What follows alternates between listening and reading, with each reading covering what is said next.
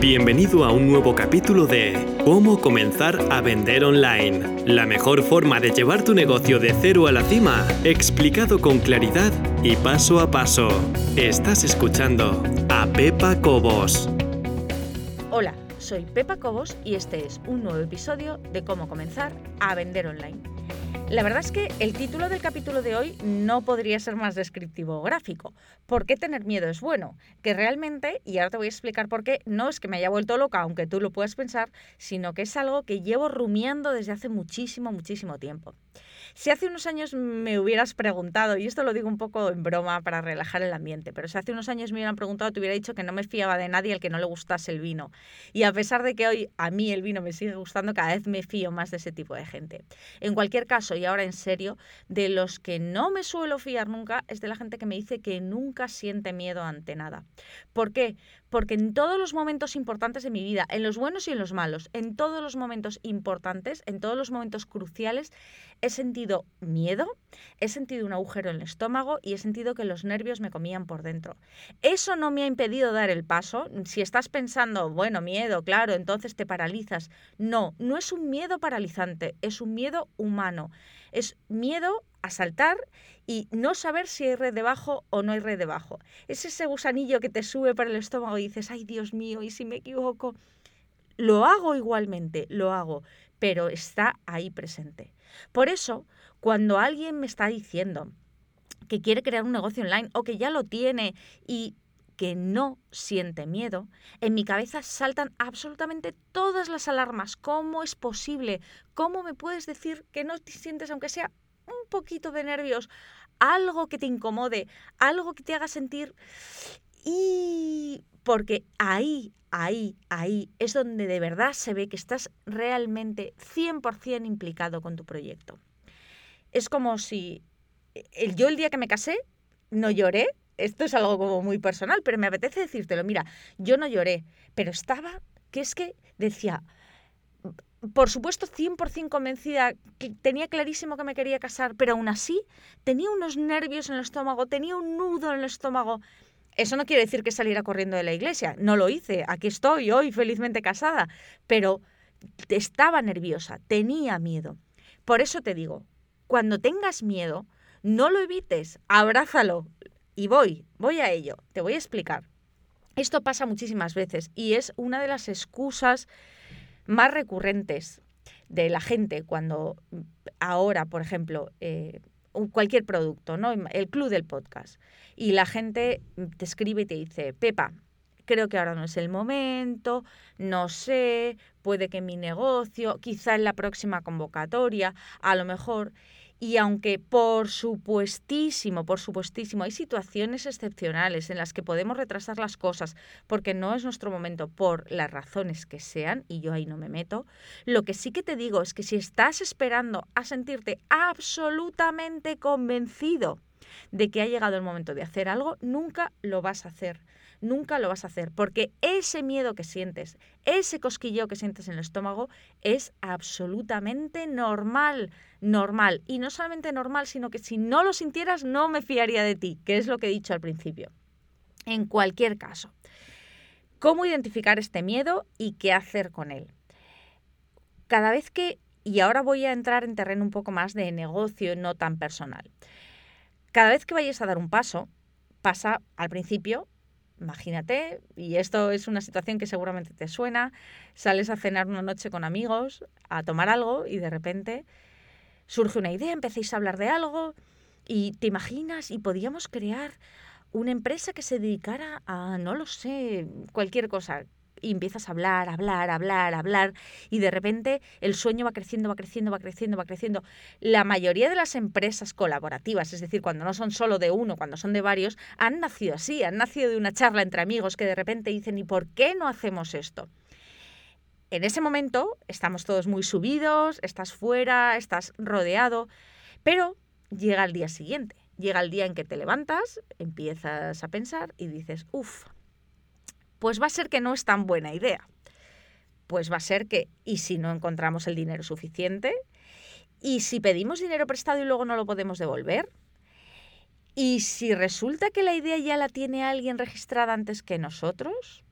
Y si resulta que a la vez que nosotros hay otra persona en otra parte del mundo que quiere hacer exactamente lo mismo, y si resulta que me enfado con mis amigos antes de que esto salga adelante, y si resulta que tenemos muchísimo éxito y no podemos satisfacer toda la demanda, y si, y si, y si.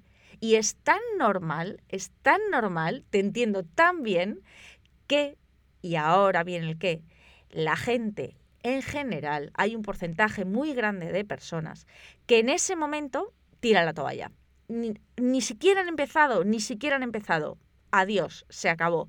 No me voy a enfrentar a estos miedos, no voy a pasar por aquí y no voy a seguir adelante con el proyecto. Es decir, he dejado el proyecto antes de que vea la luz.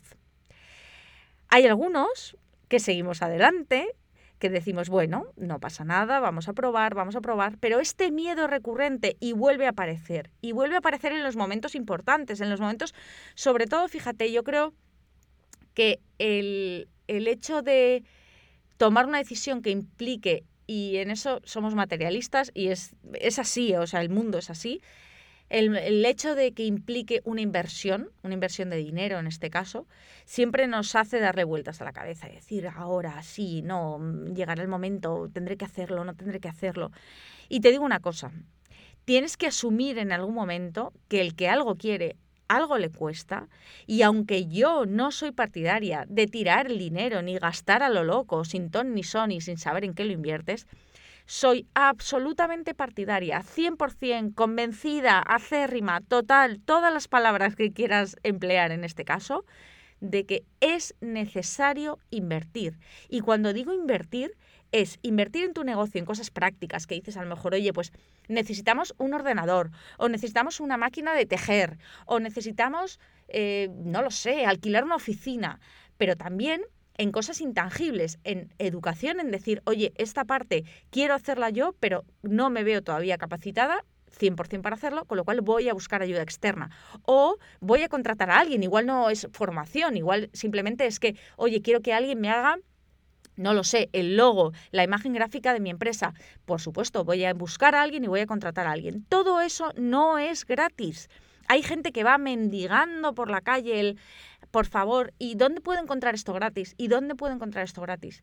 Hay, por supuesto, muchísima información que tienes a tu disposición abierta en Internet. Busca, busca, busca, busca, aprende, aprende, aprende, aprende. Y cuando creas que ha llegado el momento de invertir en algo porque estés convencido de que ese algo va a ayudarte en tu proyecto, entonces en ese momento tienes sentirás miedo, porque sentirás miedo, sobre todo, obviamente, más miedo cuanto más grande sea la inversión, pero es un momento absolutamente necesario y crucial para que tu negocio siga para adelante. Las personas que se quedan atrás, que no invierten en nada, que no quieren gastar nada y que siempre buscan la vuelta de tuerca para poderse ahorrar ese último céntimo, centavo o la moneda que tengas, esas personas al final acaban atrapadas en una rueda sin fin. Porque para hacer cosas grandes tienes que pensar en grande. Y cuando piensas en grande te das cuenta de que hay ciertos momentos en los que las decisiones son imprescindibles y tienes que tomarlas. Tienes que tomarlas. Nadie las va a tomar por ti. Es más, te diría más, en esos momentos fíate de tu instinto. Si quieres hacer algo por ti y por tu negocio, hazlo.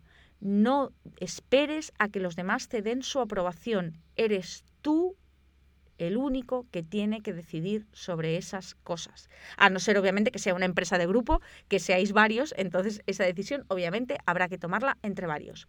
Pero fíjate, mira a tu alrededor y mira a esa gente que tiene éxito. Éxito en la vida, éxito en los negocios. ¿No ves nada en común en toda esa gente? Realmente a mí es una cosa que siempre me ha fascinado y he leído, me encantan esas entrevistas cuando dicen rutinas diarias de la gente de éxito y pienso, oye, ¿harán algo estas personas por la mañana, todas las mañanas que yo desconozco y que hace que tengan ese éxito en su negocio? Y de repente te das cuenta que son personas, primero, son trabajadoras, segundo, no protestan, no están todo el día diciendo, ay, es que no he podido, no he tenido tiempo, es que es que, es que, es que me he quedado fuera, es que se ha ido la luz, es que no he podido, es que estamos, nos pasamos, y me incluyo, ¿eh? nos pasamos todo el día protestando por todo y todo el día echando balones fuera y diciendo la culpa de lo que me pasa la tiene otro o otras cosas, o, pero nunca la tengo yo, nunca soy yo el responsable, cuando en realidad el responsable de lo bueno y de lo malo que pasa en tu vida eres tú. Por supuesto hay circunstancias, pero cómo aceptes esas circunstancias y cómo las amoldes a tu vida depende 100% de ti. Y todo esto simplemente para lanzarte un mensaje. Tener miedo es bueno para ti y para tu negocio. Cuando sientas ese miedo, estate absolutamente convencido de que algo grande está a punto, a punto de llegar. Espero que te haya gustado, un saludo y muchas gracias.